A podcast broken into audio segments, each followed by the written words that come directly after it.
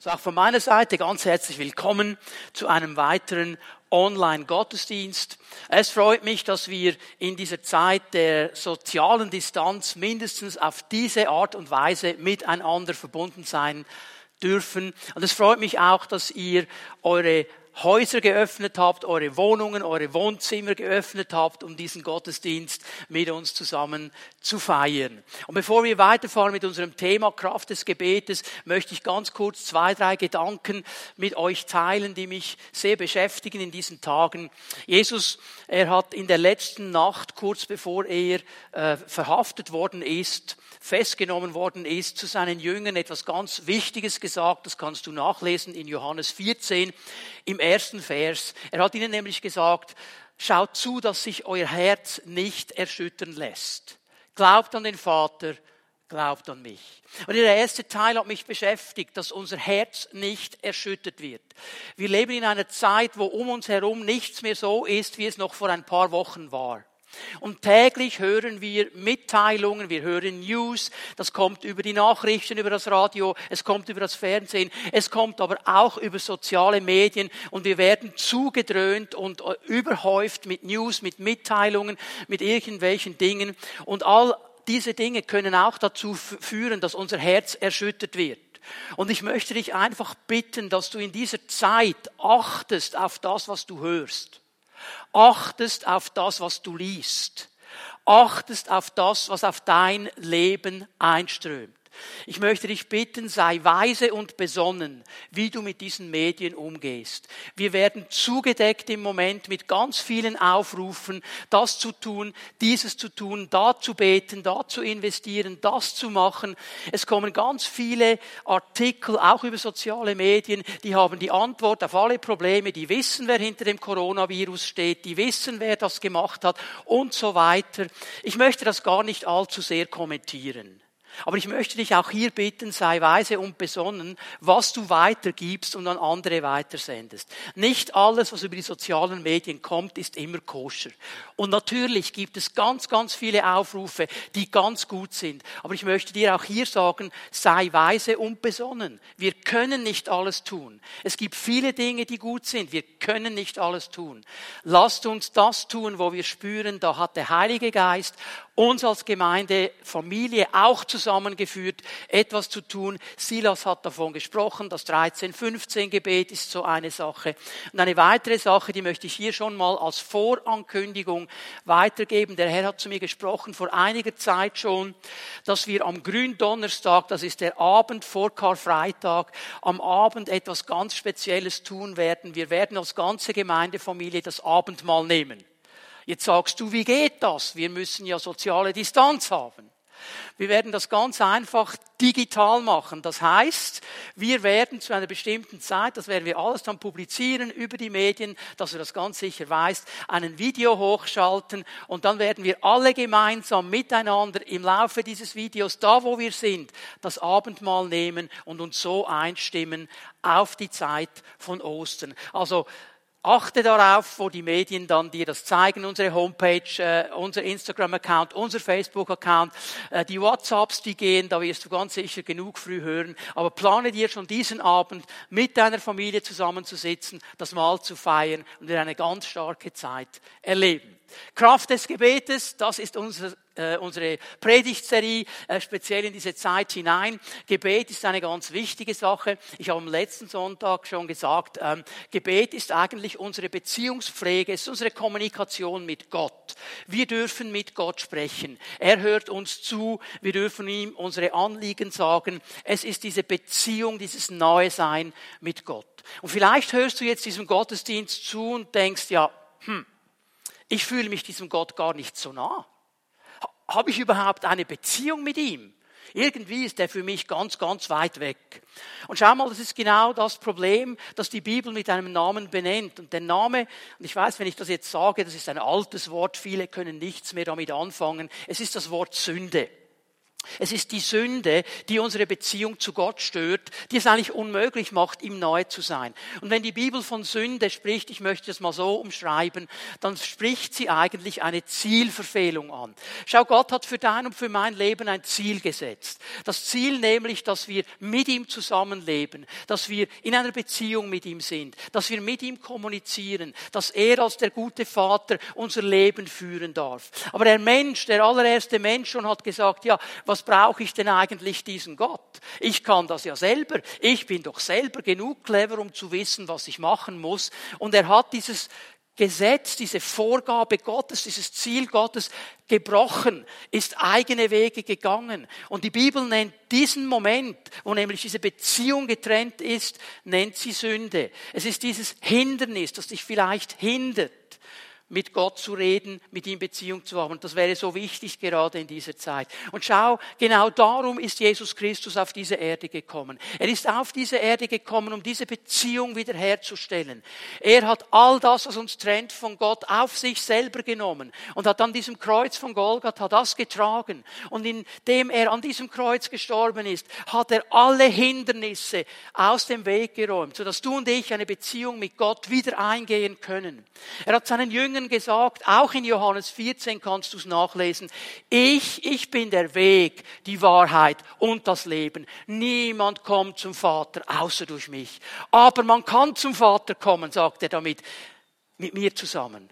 Und jetzt sagst du, ja, wie geht das? Ganz einfach indem du dein Herz öffnest und Jesus Christus einlädst, in dein Leben zu kommen. Indem du ein einfaches Gebet sprichst und sagst, Herr Jesus, ich habe verstanden, dass diese Beziehung mit dir unterbrochen ist, dass diese Beziehung mit dem himmlischen Vater unterbrochen ist. Aber ich bitte dich, dass du jetzt in mein Leben kommst. Nimm diesen Raum in meinem Herzen ein. Sei du mein Herr und hilf mir, nahe bei dir zu sein. Und Jesus wird sofort kommen und diese Beziehung wiederherstellen. Alles andere, was ich jetzt nämlich sage, wird dir nicht viel nützen, wenn diese Beziehung nicht da ist. So, wenn du jemand bist, der sagt, ich weiß nicht, ob diese Beziehung mit Gott da ist, dann darfst du jetzt in deinem Herzen dieses Gebet sprechen und dann wirst du merken, dass eine neue Dimension sich auftut. Die Kraft des Gebetes. Und ich habe am letzten Sonntag euch gesagt, Gebet, das ist eigentlich so wie ein Sammelbegriff, ähnlich wie Sport. Sport ist ja nicht einfach nur ein Sport, es gibt ganz verschiedene Sportarten und genauso ist es mit dem Gebet. Gebet ist ein Sammelbegriff, es gibt verschiedene Gebetsarten und wir haben letzten Sonntag schon die ersten Gebetsarten uns angeschaut. Du kannst auf unseren YouTube-Channel gehen und dir diese Predigt noch einmal anschauen, wenn du nicht dabei sein konntest, um die ersten Gebetsarten mal zu erkennen, die ich gezeigt habe. Heute möchte ich mit euch ein bisschen weitergehen und möchte euch einige Gebetsarten noch zeigen, die Gottes Wort uns nennt. Und die allererste, die ich aufnehmen möchte, ist eine ganz umfassende. Sie umfasst ganz viel und ich muss mich hier sehr, sehr abkürzen. Es ist dieser ganze Bereich von Lobpreis, von Danksagung und von Anbetung. Lobpreis, Danksagung, Anbetung. Das, was wir miteinander gemacht haben vor ein paar Minuten, dass wir Lieder gesungen haben, den Herrn hochgelobt haben, ihn gepriesen haben. Und wenn wir von Lobpreis und Anbetung und Danksagung sprechen, das Wesentliche ist hier, es geht um ihn. Es geht bei dieser Gebetsart nicht um mich und meine Anliegen. Es geht nicht um meine Umstände. Es geht um ihn. Es geht darum, dass er die Ehre und den Lobpreis bekommt, die ihm gebührt. Es geht darum, dass wir ihn als König preisen und ehren und seinen Namen hochmachen. Darum geht es in Lobpreis und Anbetung. Keine Angst, deine Anliegen, die sind dem Herrn auch wichtig, über die werden wir dann nachher auch noch sprechen. Ich möchte aber, dass wir wissen, wenn wir über Lobpreis, über Anbetung und Danksagung sprechen, dann geht es nicht um uns und unsere Anliegen, es geht um ihn. Und Jesus, der ja von seinen Jüngern gefragt worden ist und angesprochen worden ist, Herr, lehre uns beten, und ihnen dann dieses Modellgebet gesagt hat, das Vater unser, er legt ja hier schon einen Aspekt und sagt, das Vater unser beginnt nämlich mit Anbetung und Lobpreis. Geheiligt werde dein Name. Dein Name soll hochgemacht werden, soll gepriesen werden. So Jesus sagt, wenn wir beten, dann ist dieses Moment da, wo wir Gott ehren, wo wir ihm diese Anbetung und diesen Lobpreis geben. Und Jesus hat das nicht nur von seinen Jüngern irgendwo verlangt, er hat es auch selber so gelebt. Ich gebe euch hier eine Bibelstelle, Lukas 10, Vers 21. Nun begann Jesus im Heiligen Geist vor Freude zu jubeln. Dieses Wort, er, hat angefangen vor Freude zu jubeln, das kann man fast nicht in einem Wort weitergeben. Es ist ein griechisches Wort, das eine Fülle von Bedeutungen hat. Er hat sich bewegt, er hat getanzt, er ist herumgehüpft, er hat eine riesengroße Freude gehabt. Im Heiligen Geist hat er das getan. Ich glaube, er hat hier auch in Zungen gebetet. Da werden wir am nächsten Sonntag darüber sprechen, das Gebet im Geist. Aber der Inhalt war jetzt folgender. Ich preise dich, Vater, du Herr über Himmel und Erde. Ich preise dich. Jesus war ein Lobpreis. Lobpreiser. Er war ein Anbeter. Er hat diesen Vater immer wieder groß gemacht. Für ihn war Lobpreis, Anbetung, Danksagung nicht ein Thema für die anderen. Es war ein Thema für sein Gebetsleben. Er hat darauf geachtet. Ich gebe euch hier die Stelle aus Matthäus 26, Vers 30, dass zusammen mit seinen Jüngern darauf geachtet worden ist. Nachdem sie dann ein Loblied gesungen hatten, gingen sie hinaus an den Ölberg. Zuerst wurde das Loblied gesungen. Auch hier ist die letzte Nacht, bevor Jesus dann verraten verraten worden ist. Aber bevor sie dann in diesen Ölberg hineingehen, in den Garten Gethsemane, wird ein Loblied gesungen. Gott wird angebetet und gepriesen. ist ein ganz, ganz großes Thema. Lobpreis, Anbetung, Danksagung. Und wir haben ein ganzes Buch. Es ist das Buch der Psalmen. Es ist eigentlich das Gebetsbuch, das Anbetungsbuch, das Lobpreisbuch der Bibel. Sehr viele Anleitungen für das Gebet. Und für viele Christen ist es ja so, dass es für sie einfacher ist, gemeinsam mit anderen anzubeten. Wenn neben dir jemand steht, der auch singt, der auch anbetet, ist es einfacher. Es ist die Dynamik des Miteinanders. Nun habe ich etwas herausgefunden, was ganz, ganz wichtig ist. Gerade bei dieser Gebetsart der Anbetung, des Lobpreises, der Danksagung, da gibt es sehr wohl den Gemeinschaftsaspekt, dass wir alle zusammen sind und den Herrn anbeten. Es gibt aber auch den individuellen Aspekt. Das heißt, so wie Jesus, dass ich einzeln für mich, wenn ich individuell, alleine vor meinem Gott stehe, ihn anbete, ihm preise, ihm Ehre gebe, ihm Lieder singen. Und eins sage ich dir schon jetzt, es kommt gar nicht darauf an, wie gut du singen kannst. Das ist dem Herrn egal. Er ist sich einiges gewöhnt, aber er sieht unser Herz.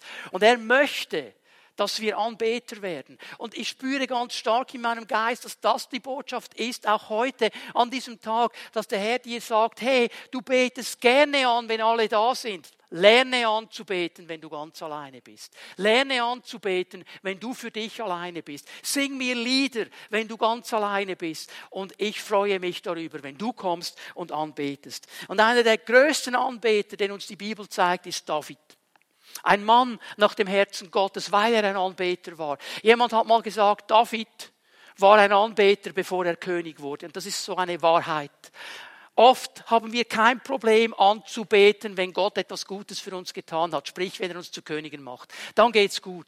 Aber David hat gelernt anzubeten, bevor der Herr ihn gesegnet hat und ihn zum König gemacht hat. Das ist ein Geheimnis, dass wir lernen, Anbeter zu sein. Und du sagst, wie kannst du anbeten im Angesicht von Corona? Genau darum müssen wir anbeten, weil der Herr höher ist und stärker ist und größer ist. Und dann, wenn ich komme, all diese News höre, mein Herz vielleicht erschüttert ist, ich allein bei mir zu Hause bin, bin und dann sagen kann, Herr, ich bete dich an. Majestät, herrliche Majestät. Meine Stimme ist nicht die beste, aber ich kann dem Herrn Lob bringen, wenn ich ganz alleine bin. Und das möchte ich bei dir irgendwo entfachen mit dieser Botschaft, Anbeter zu werden. Wir schauen mal kurz hinein. Ich gebe euch ein paar Bibelstellen aus den Psalmen und wir sehen, wie David ein Mann der Anbetung war, auch individuell. Ein paar ganz bekannte Bibelstellen. Psalm 23, Vers 1, ganz bekannt.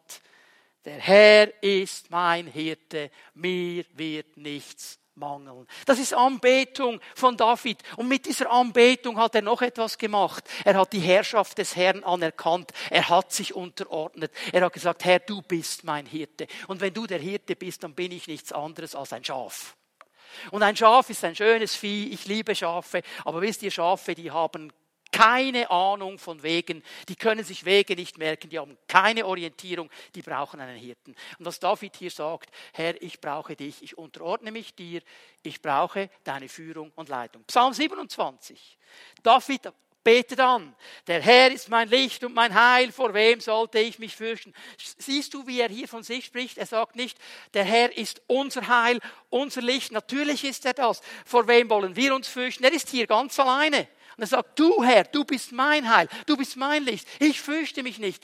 Lobpreis, Anbetung, wenn wir den Herrn ehren, ist eine Proklamation. Es ist eine Proklamation seiner Möglichkeiten, eine Proklamation seiner Größe, eine Proklamation seiner Stärke. Und immer dann, wenn die Umstände mich müde machen wollen, immer dann, wenn die, müde, äh, die Umstände mich, ah, mir Angst machen wollen, ich schaue auf ihn und ich proklamiere in der Anbetung, du bist das Licht, du bist das Heil, du bist meine Festung, dann werde ich innerlich aufgebaut, weil ich sehe, ich bin hier nicht allein, mein Herr ist da. Äh, Psalm 63, Vers 5, es gibt so viele Stellen. Ja, so will ich dich preisen mein Leben lang. Im Gebet will ich meine Hände zu dir erheben und deinen Namen rühmen.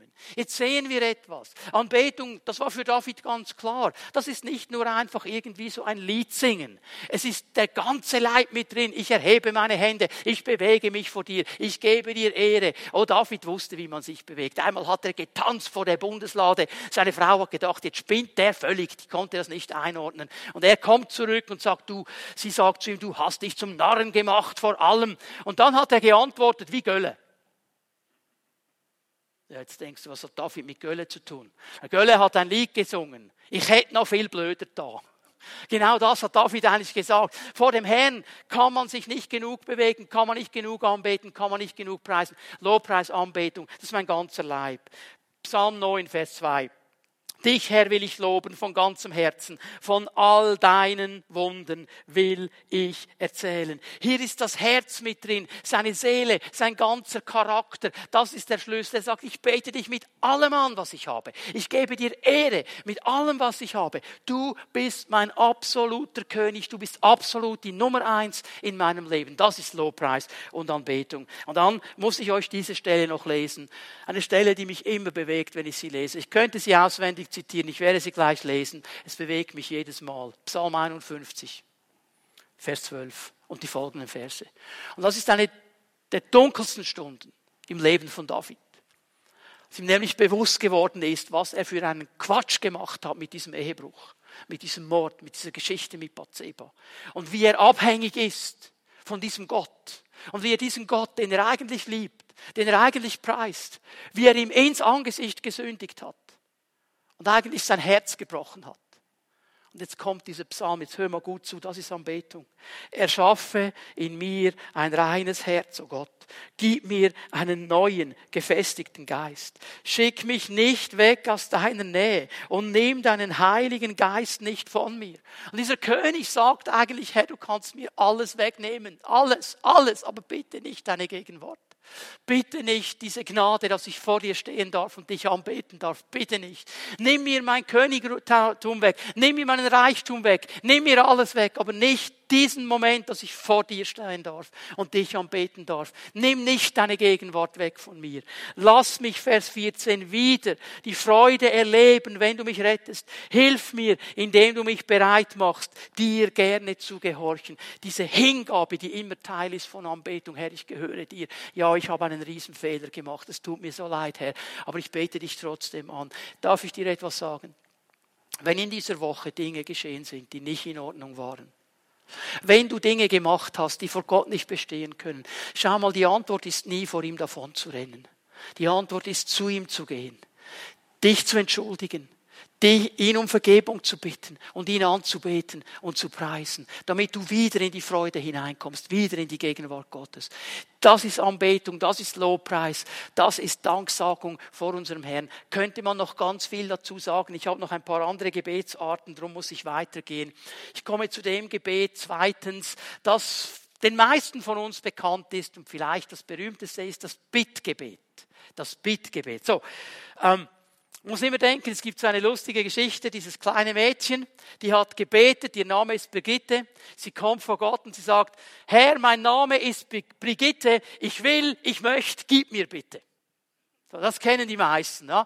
Wenn sie dann zu Gott gehen, weil irgendwas nicht läuft und dann sollte Gott bitteschön jetzt sofort alles stehen lassen und liegen lassen und etwas tun für mich. Und das ist ein wichtiges Gebet, es ist aber nicht das einzige Gebet. Und manchmal beschleicht mich so ein bisschen der Verdacht, dass viele von uns Gott wie einen Besen halten in der Besenkammer. Der ist da in der Besenkammer drin, der stört nicht groß, der ist da einfach bereit.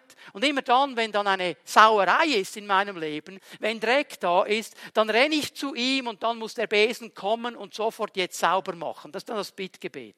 Und dann werden wir noch sauer, wenn es nicht sofort geschieht. Das Bittgebet ist aber viel mehr. Und bitte lasst uns nicht einfach Menschen sein, die zuerst hundertmal versuchen, es selber zu machen und dann, wenn sie merken, dass es wirklich nicht geht, erst zu Gott gehen. Sondern lasst uns mal ein bisschen hineinschauen, was bedeutet denn das Bittgebet, aber biblisch bitteschön. Matthäus 21, Vers 22. Matthäus 21, Vers 22. Jesus, Jesus spricht über dieses Gebetsart. Wenn ihr betet und im Glauben um etwas bittet, werdet ihr es erhalten, was immer es auch sei. So Jesus sagt, okay, das Bittgebet ist in Ordnung, ihr dürft bitten, ihr dürft im Glauben bitten und Gott wird wirksam werden. Gott wird etwas machen. So, aber hier geht es jetzt wirklich um meine persönlichen Anliegen. Nicht wie äh, bei der Anbetung, beim Lobpreis, wo ich Gott ehre und ihn groß mache, jetzt darf ich mit meinen Anliegen kommen. Jetzt hast du gemerkt, wie Jesus hier in diesem Matthäus-Vers gesagt hat, er soll im Glauben bitten. Das ist etwas ganz Wichtiges. Das Bittgebet ist immer verbunden mit Vertrauen, mit Glauben. Hebräer 11, Vers 6 sagt, ohne dieses Vertrauen, ohne diesen Glauben ist es unmöglich, Gott wohl zu gefallen. Also nicht möglich, vor Gott gut dann zu stehen, ihm zu gefallen, wenn wir kein Vertrauen haben. Wir brauchen dieses grundsätzliche Vertrauen. Denn, sagt er hier weiter, ähm, wer zu Gott kommen will, muss glauben, dass es ihn gibt und dass er die belohnt, die ihn aufrichtig suchen. Es braucht dieses Grundvertrauen. So, ich möchte also hier mal drei Dinge erwähnen über dieses Bittgebet.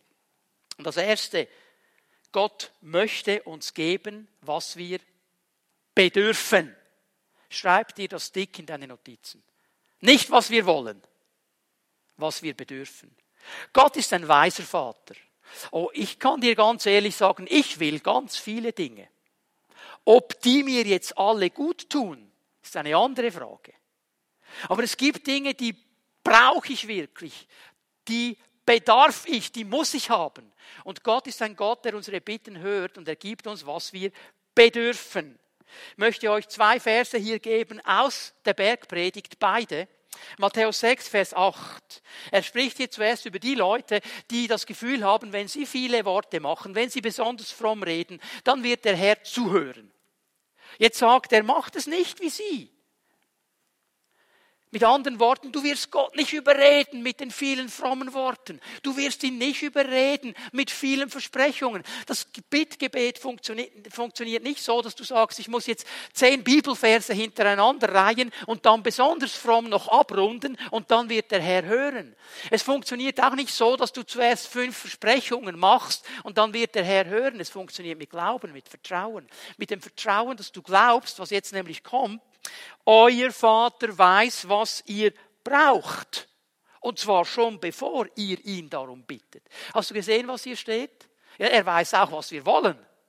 Aber er weiß, was wir brauchen, was wir wirklich bedürfen. Und zwar weiß er das schon, bevor du ihn überhaupt bittest. Ich weiß nicht, wie es dir geht, aber ich kann mich erinnern, als unsere Kids noch kleiner waren, zu Hause waren, habe ich manchmal gesehen, da ist eine Not im Leben eines meiner Kinder. Und irgendwo hat das Kind aber dann das Gefühl gehabt, jetzt organisiere ich das noch ein bisschen selber. Und ich habe schon gesehen, was noch nötig wäre als Vater. Schon bevor das Kind kam. Und dann irgendwann kam das Kind und hat mich gebeten, gebeten darum. Und ich habe natürlich gerne geholfen. Es hat mein Herz berührt. Als Vater. Es kommt zu mir. Auch heute noch. Die sind alle schon ausgezogen. Aber wenn dann ab und zu mal ein WhatsApp kommt oder eine, eine Nachricht, hey Papi, kannst du mir helfen? Hab eine eigene Familie, aber hier bin ich froh um deine Hilfe. Das berührt mein Herz. Verstehen wir? Und so ist es mit dem Vater im Himmel. Es berührt sein Herz, wenn wir kommen. Ja, der weiß ja eh alles. Aber wenn du dann kommst, im Vertrauen, sagst Vater, ich habe hier wirklich eine Not. Ich möchte es mit dir teilen. Und er freut sich darüber und sagt, ja, ich werde da hineinwirken. Matthäus 7, Vers 11. Wenn ihr also, die ihr doch böse seid, das nötige Verständnis habt, um euren Kindern gute Dinge zu geben, wie viel mehr wird dann euer Vater im Himmel denen Gutes geben, die ihn darum bitten? Er nimmt das Bild eines menschlichen Vaters, der immer begrenzt ist, der es nie schafft, alle Kinder immer in jedem Moment gleich zu behandeln. Und er sagt, ihr, die ihr in diesem Sinne eben böse seid, ihr tut trotzdem das Beste und das Gute. Wie viel mehr der Vater im Himmel, der alle Kinder gleich behandelt, der alle gleich annimmt, der für alle gleich viel Zeit hat. Wie viel mehr wird er Gutes tun denen, die ihn darum bitten. Und hier habe ich etwas gelernt, dass das, was ich wirklich bedarf, das ist auch gut für mein Leben. Das, was er sieht, da werde ich antworten, das ist gut für mein Leben. Und wenn ich mal mich irgendwo in etwas hineinsteigere und ich bitte ihn um etwas, was nicht eigentlich gut ist für mich und er gibt es mir nicht, dann darf ich nicht enttäuscht sein darüber, weil ich weiß, er macht nur das Gute. Und das, was ich gerne hätte, das wäre eben vielleicht nicht gut gewesen. So, er wird uns geben, was wir bedürfen. Dann, das haben wir schon gesehen, das Bittgebet soll im Glauben, im Vertrauen gesprochen werden. Wer bittet im Glauben? Glauben. Und über Glauben könnten wir auch sehr viel sagen. Äh, am besten übersetzt man das Wort mit Vertrauen. Und Vertrauen, du sagst, ich habe so wenig, wie kann dieses Vertrauen wachsen? Ganz einfach, die Bibel sagt uns wie in Römer 10, Vers 17, Vertrauen kommt durch das Hören des Wortes Gottes. Da, wo ich das Wort Gottes höre, wo ich höre, wie Gott ist, was er gerne tun möchte, was sein Herz ist, dass er ein guter Vater ist. Wenn ich das höre, dann werde ich Vertrauen aufbauen. Dann werde ich glauben, hey, das ist wirklich ein guter Gott. Und je mehr ich es höre, desto stärker wird mein Vertrauen. So, ich höre hin, was das Wort Gottes sagt über ihn, über das, was er tun möchte. Und ich stelle fest, wenn Menschen dann auch aufgrund ihres Glaubens Dinge empfangen haben, hat es immer diese Geschichte im Voraus, das gehört worden ist. Ich nehme mal einen heraus, den Bartimäus diesen blinden Bettler, der am Straßenrand gesessen ist. Und der hat ja nichts gesehen, er hat nur gehört, er hat nur gehört. Und eines Tages, er sitzt da blind und er hört, es ist eine, eine Riesenbewegung. Die Leute, die laufen hin und her. Da geht irgendetwas ab. Da geht irgendetwas ab. Und er weiß nicht, was es ist, weil er es nicht sieht. Und er sagt zu einem, hey, was, was geht da ab? Was läuft da? Er sagt, Jesus ist da. Jesus ist da. Und jetzt fängt dieser Bartimäus an zu schreien. Jesus! In einer Lautstärke. Sohn Davids! Und die Leute sagen, Ärgere den Herrn nicht. Jesus hört ihn. Jetzt, was ist interessant an der Sache? Offensichtlich hat Bartimäus etwas gehört über Jesus. Nämlich nicht einfach nur, dass er Jesus heißt, sondern dass er eben Sohn Davids ist, sprich der Messias. Das hat er offensichtlich gehört, weil er saß am Straßenrand und hat die Geschichten gehört über Jesus. Du hast doch gehört, dieser Jesus, der hat einen Mann befreit, der ist von Tausenden von Dämonen, wurde der besetzt. Jesus hat ihn befreit. Und da war eine andere Frau, die hatte eine Blutkrankheit. Hey, Jesus hat die einfach frei gemacht. Und da waren ein paar Blinde, die hat er geheilt und ein paar Lahmen. Wow, wenn Jesus kommt, da geschieht etwas, das ist sicher der Messias. Er hat das gehört, gehört, gehört, gehört. Und etwas geschieht in ihm. Dass er sagt, boah, wenn dieser Jesus kommt, wenn dieser Jesus kommt. Und jetzt hört er, Jesus ist da und er schreit. Und alle finden, hey, ruhig, Bettler, mit dir hat Jesus nichts zu tun, Blinder, mit dir hat er nichts zu tun. Jesus sagt, stopp, Moment bringt ihn her. Was willst du? Und der ist überhaupt nicht scheu, dass du mich heilst. Und Jesus sagt, werde ich tun. Und die Bitte wird erhört. Petrus, der Fischer vom See Genezareth, verwachsen fast mit seinem Boot, aufgewachsen am See, der hatte Schwimmhäute zwischen den Fingern und den Zähnen. So war der verwachsen mit diesem See. Der kannte das. Und er wusste eins, auf dem Wasser kann man nicht gehen. Nicht, geht nicht. Hat es vielleicht schon versucht, geht nicht. Und jetzt sind sie auf diesem Boot in der Nacht. Jesus kommt ihm entgegen auf dem Wasser. Jesus läuft locker übers Wasser, macht ein bisschen Walking auf dem See Genezareth. Und Petrus, ich finde den Typ ja genial. Herr, wenn du das bist, sag ein Wort und ich komme zu dir. Seine Bitte war, sag ein Wort, ich komme. Und Jesus sagt, komm. Ein Wort hast du gesagt, ein Wort, komm. Und er geht. Und er geht auf dem Wasser. Und bevor jetzt sagen, ja, ja, ja, ist dann aber abgesoffen. Hör mal, bevor wir alle nicht zuerst mal die, ein, die Schritte gemacht haben, die er gemacht hat, sollten wir ihn nicht verurteilen. Er hat gehört von Jesus, komm, er ging. So, hören wird unseren Glauben aufbauen. Darum ist es wichtig, auf das Wort Gottes zu hören. Warum ist es noch wichtig? Drittens, weil meine Bitte auf dem Wort Gottes basieren muss. Ich höre, was Gott will. Und wenn ich in seinem Willen bete, in seinem Namen bete, wenn ich das bete, was Wort Gottes mir sagt, dann bete ich im Vertrauen und ich werde erleben, wie Gott meine Bitte auch beantwortet. Wir brauchen das. Was sagt das Wort Gottes? Das Bittgebet beginnt beim Studium des Wortes Gottes. Wo du eine Not hast, wo ich eine Not habe, dass wir ins Wort Gottes hineingehen, sagen, Vater, was sagst du über diese Sache? Was sagst du über diese Situation? Vielleicht hast du Kinder, die einen Weg gehen, der dir nicht gefällt im Moment. Einen Weg, von dem du dir wünschst, sie würden einen anderen gehen. Aber du kannst ihnen nichts sagen, weil sie dir nicht zuhören. Und du siehst, wie der Friede, den sie eigentlich haben sollten, weggeht und mehr weggeht. Und sagst, Vater, wie soll ich bitten? Und dann kommt vielleicht der Impuls, lies mal Jesaja 54. Und du fängst an zu lesen. Und dann liest du in Jesaja 54, wie der Herr sagt, Berge weichen, Hügel wanken, aber mein Friedensbund wird nie vergehen und groß wird der Friede deiner Kinder sein.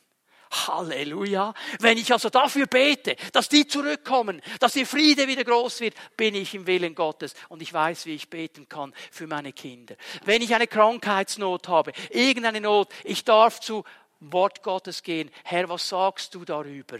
Wenn ich angeklagt werde, weil Leute auf mich losgehen und sagen, das hast du falsch gemacht und, und, und. Und viele dieser Anklagen, die entbehren jeder Grundlage. Und ich fühle mich so ungerecht behandelt. Ich fühle mich so niedergemacht. Und ich sage, Herr, wie soll ich bitten? Und der Impuls kommt, geh mal zu Römer 8, Vers 1, fang an zu lesen und es gibt keine Verdammnis für die, die in Christus Jesus sind. Und dann bitte ich ihn, aufgrund des Wortes Gottes verstehen wir, das bedingt dieses Studium. Es bedingt, ich gehe ins Wort Gottes. Und dann bin ich genau da, wo er mich haben möchte. Was ihr bitten werdet, in meinem Namen. Was ihr bitten werdet, in meinem Willen, ich werde es tun. Und dann haben wir ein Bittgebet gesprochen. Und dann möchte ich euch ein nächstes Gebet zeigen. Und das hat nichts zu tun mit dem Bittgebet. Obwohl wir oft genau so beten, denke, jeder von uns hat das wahrscheinlich schon gemacht. Wenn es dein Wille ist, dann. Leute, es ist kein Bittgebet. Es ist ein Gebet der Hingabe. Das möchte ich euch von der Bibel her jetzt zeigen. Es gibt nämlich nur eine Stelle, wo so gebetet wird. Es ist Jesus, der so betet. Lukas 22, Vers 42. Lukas 22, Vers 42. Vater, wenn du willst, lass diesen bitteren Kelch an mir vorübergehen. Aber nicht mein Wille soll geschehen, sondern deiner. Jesus ist im Garten Gethsemane. Und er weiß, was auf ihn zukommt. Er weiß, bald werden jetzt diese Soldaten kommen, sie werden mich festnehmen, sie werden mich vor ein Gericht ziehen, ich werde geschlagen werden. Das ist alles im Alten Testament drin. Dass er geschlagen wird, dass er ausgelacht wird, dass ihm der Bart ausgerissen wird. Alles drin im Alten Testament. Er wusste, ich werde ausgepeitscht. Er wusste, ich werde gekreuzigt. Er wusste, was für ein bitterer Kelch vor ihm war. Und jetzt betet er dieses Gebet. Bitte, er betet es nicht in Bezug auf Heilung. Er betet es nicht in Bezug auf Befreiung. Er betet es auch nicht in Bezug auf ein sonstiges Wirken Gottes, wenn es dein Wille ist, sondern er betet es jetzt in diesem Moment als ein Gebet der Hingabe. Er wusste genau, was auf ihn zukommt. Alle Jünger haben ihn verlassen.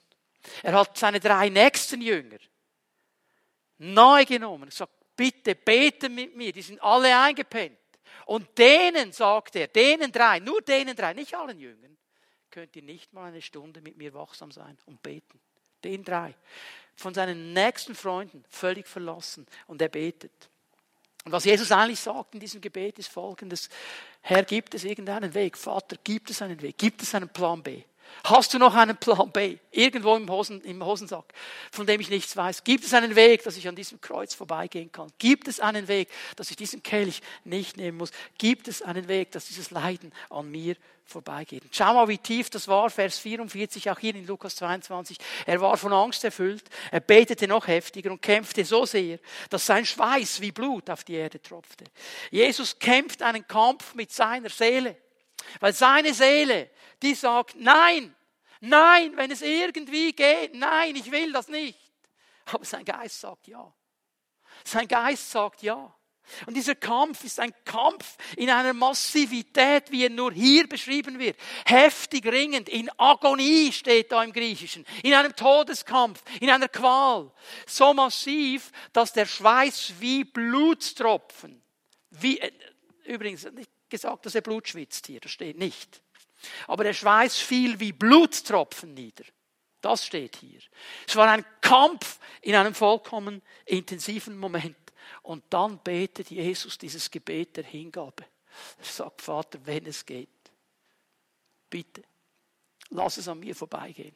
Aber, und jetzt kommt das große Aber, nicht mein Wille, deiner.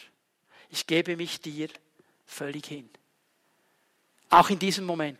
Ich weiß, was auf mich zukommt. Ich gebe mich dir hin, denn du bist der König. Du bist der Herr. Du bist Gott. Ich will deinen Plan umsetzen.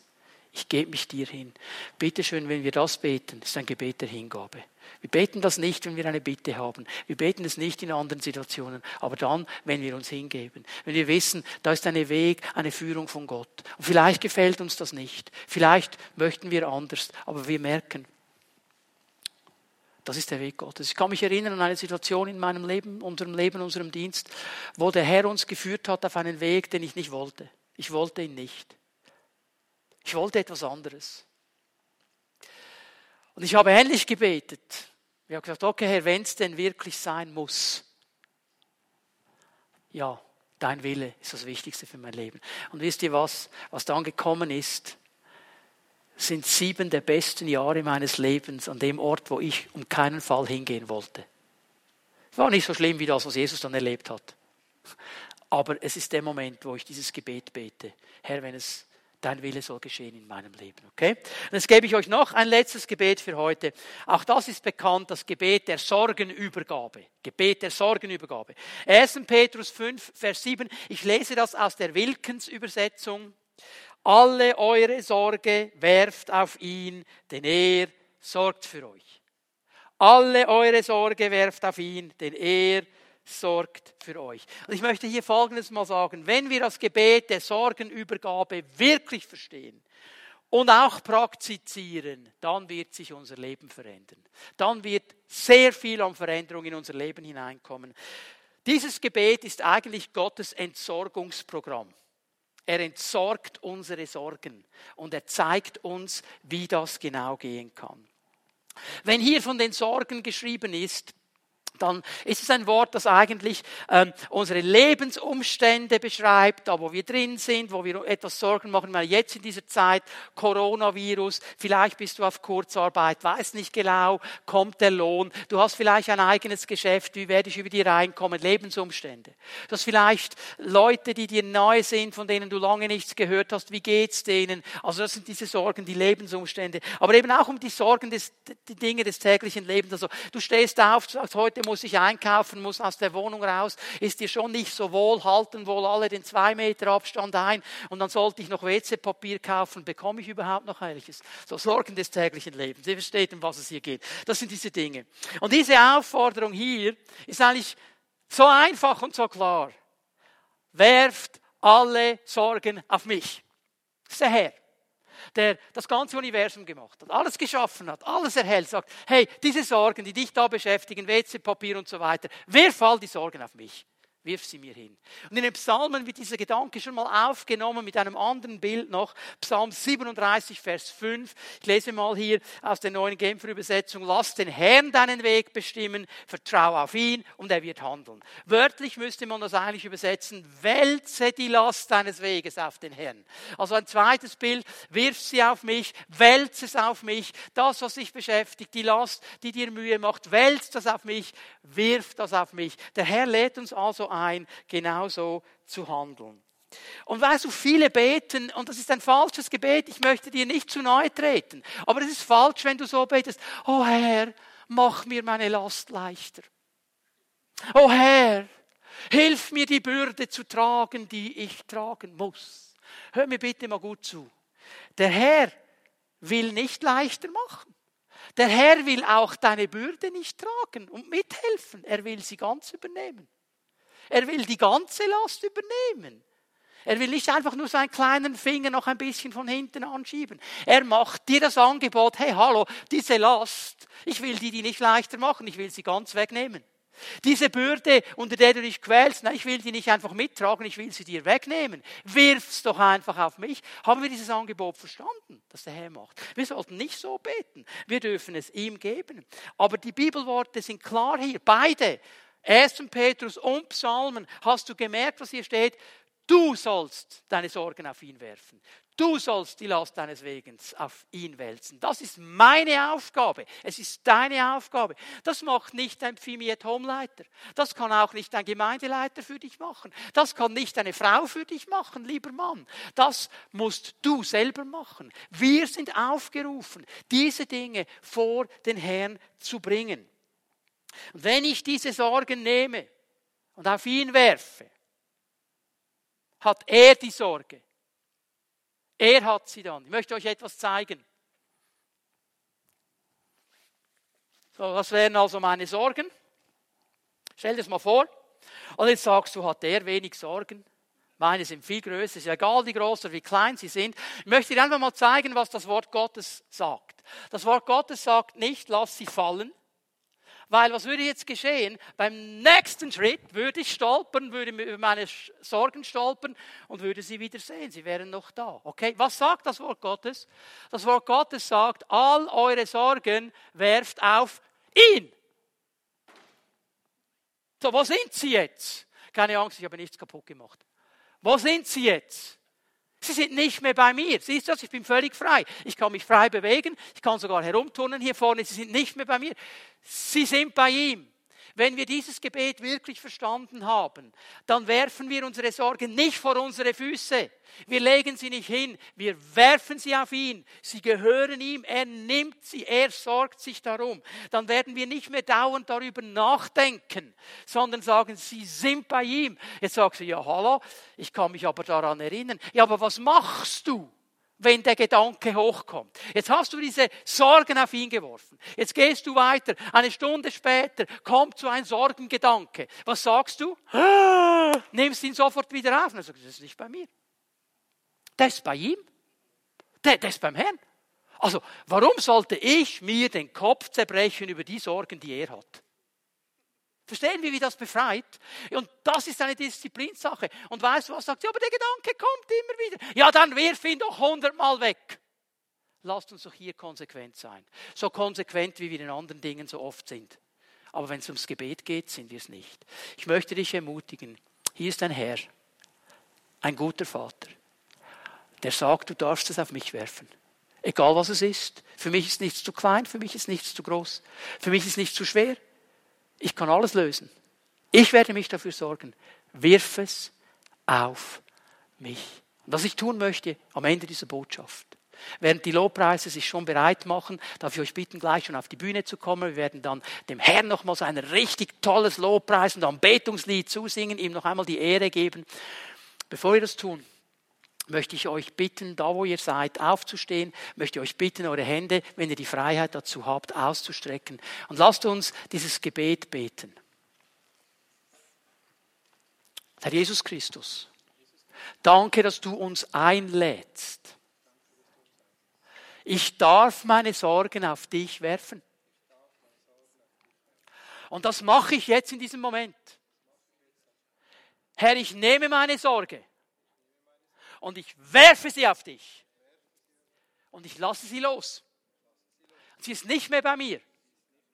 Du hast sie aufgenommen. Und sie ist bei dir. Und ich vertraue dir, Herr, dass du dich darum sorgst. Und ich gebe dir Ehre und Anbetung. Du bist ein guter Vater. Jesus Christus, ich danke dir, dass jetzt in diesem Moment ganz viel an Befreiung geschehen ist bei diesen Menschen, die diesen Gottesdienst verfolgt haben. Da, wo Menschen von ganzem Herzen mit ihrem Vertrauen diese Sorgenlast auf dich geworfen haben. Herr, ich spreche deine Freiheit aus, deinen Frieden und deine Freude, dass sie jetzt mit einer neuen Freude vorwärts gehen können, in diesem tiefen Wissen ruhen, du sorgst dich um diese Anliegen. Und wir geben dir Ehre und Anbetung und Lobpreis. Amen. Und jetzt lasst uns Jesus noch einmal anbeten miteinander.